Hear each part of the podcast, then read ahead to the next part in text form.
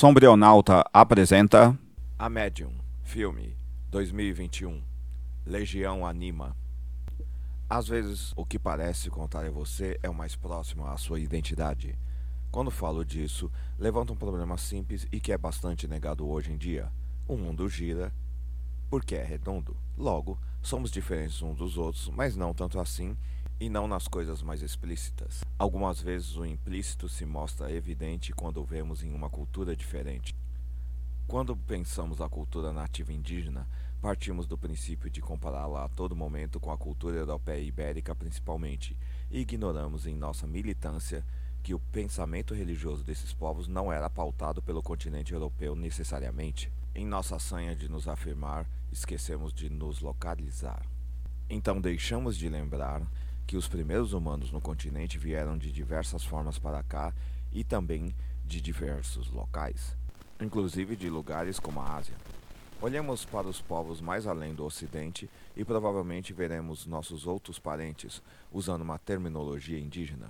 Mas o irmão sistema nos pauta demais e também planificamos o mundo e esquecemos que numa terra redonda o Japão é mais próximo que Portugal. Este brilhante filme nos mostra que as entidades indígenas e talvez africanas tenham chegado por outros meios e ainda assim continuam existindo em seu local original. E que elas entendem conceitos forjados no Ocidente, tais como luta de classes, melhor do que esperamos.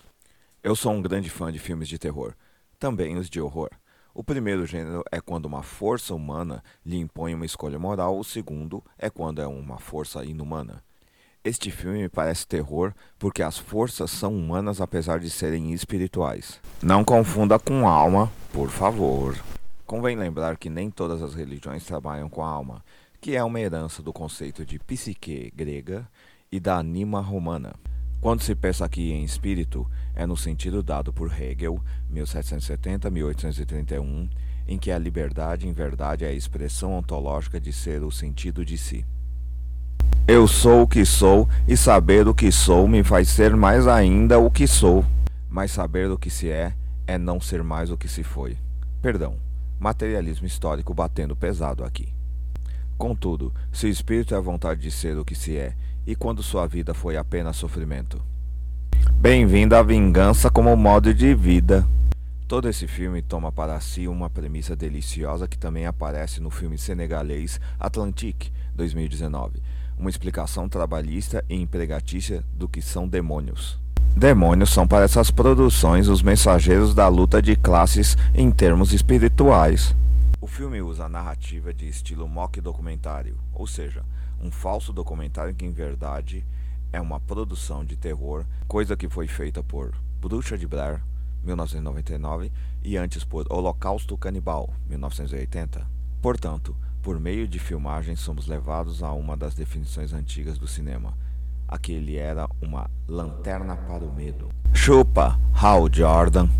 Na trama, documentaristas estão registrando o cotidiano de uma médium tailandesa que incorpora uma deusa chamada Bayan, cujo nome é Nin Sawawi Utoma. Boa pergunta aqui. Tem horas que a tradução a chama de espírito em outros momentos de deusa, e existem diferenças na ação desses seres sobre seus sacerdotes. Quando os deuses os possuem, eles se tornam ímagos. Já quando a possessão se dá por entidades, chamamos os sacerdotes possuídos de cavalos. No decorrer das entrevistas, a médium testemunha que era sua irmã, Noi, Sarani Yankitkan, ter assumido essa função, mas ela se recusou, convertendo-se ao cristianismo, casando, enviuvando e tendo uma filha. Durante a produção vai aparecendo algo que gostei bastante: uma diferenciação entre as religiões que fazem uso de deuses e as que são guiadas por entidades. Na primeira, temos uma hierarquia urbana vertical se formando e, assim, certo maniqueísmo que lembra a ascensão de uma classe dominante, enquanto na segunda estamos numa organização mais horizontal, o que Rousseau, 1712-1788, chamou de comunismo primitivo. Também é público e notório que as sacerdotisas desses seres devem ser preferencialmente virgens ou não terem se casado, sejam elas freiras ou vestais. Pois bem, em dado momento percebemos que a filha de Noi, Mink, Nerilia Gumon Kopesh, está dando indícios de mediunidade. O rolo é o que literalmente diabos está tentando assumir Mink? Outro detalhe é que o falecido marido de Noy, o Hiroshi, dono de uma fábrica, logo patrão safado, morreu incendiando a sua fábrica para obter o dinheiro do seguro, vindo a prejudicar a vários trabalhadores, uma prática que é parte da cultura de sua família. Os homens da família dele exploram os pobres há gerações. E todos eles tiveram mortes horríveis, inclusive Mac, seu filho.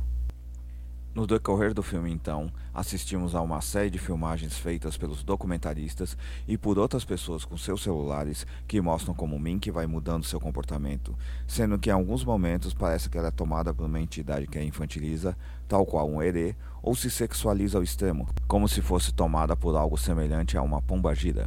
As duas manifestações são terríveis no decorrer da produção, mas ao mesmo tempo fascinantes. Eu fui assistir no cinema e, estranhamente e de maneira incômoda, percebi pessoas rindo nas fileiras atrás de mim. Sigamos. À medida que Mink se torna cada vez mais receptiva a esse tipo de espíritos, vemos que nós, sua mãe, cada vez mais cobra que Nin faça algo. Bem religiosidade de cidades, tal qual no Brasil. Rezamos para qualquer coisa que nos ajude, ainda que não seja a religião oficial. Nada como a hipocrisia do poder instituído religiosamente, que serve mais para a materialidade do que a espiritualidade. Pergunte ao Lutero, 1483-1546. Contudo, o ponto alto do filme é. Atenção! Spoiler! Pule 5 a 10 segundos dessa narração. A partir daqui, Mink está tomada pelos espíritos dos trabalhadores que os homens de sua família prejudicaram. Assim, o que está acontecendo, literalmente, é uma luta de classes entre a família de Hiro e trabalhadores fantasmas.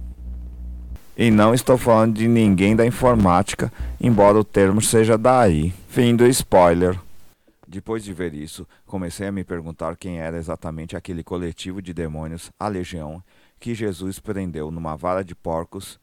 Marcos, capítulo 4, versículo 35 a 41.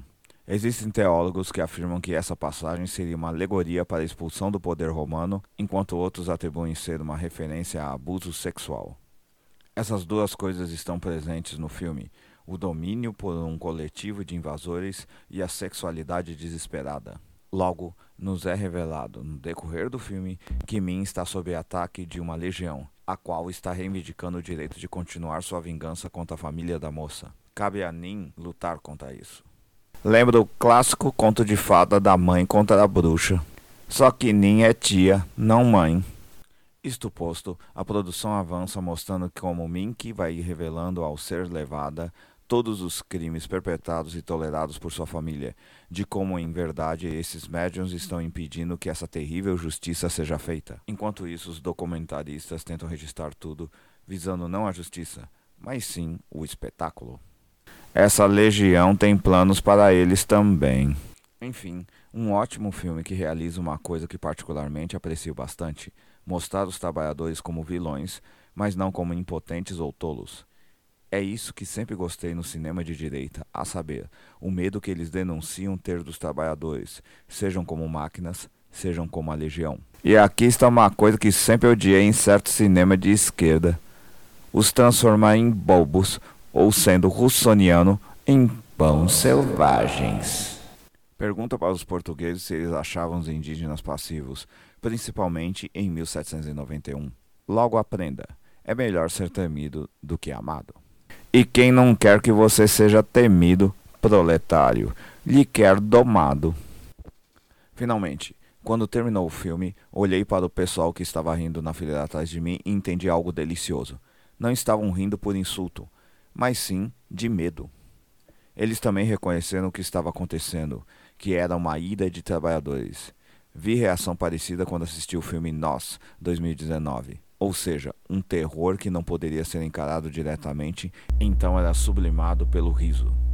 O riso castigador de Bergson, 1859-1941, voltado para si mesmo. Bakhtin, 1895-1975, teria chorado e rir perante esses risos amedrontados, ou apenas sorrido, como eu. Se você apreciou, compartilhe nas suas redes sociais. Dê um curtir se você estiver no Facebook. Dê 50 palminhas se você estiver no Medium. e dê finalmente um curtir e um compartilhar se estiver no Facebook. Ou, se estiver no WhatsApp, envie para seus amigos. Até mais! Até a próxima! Obrigado!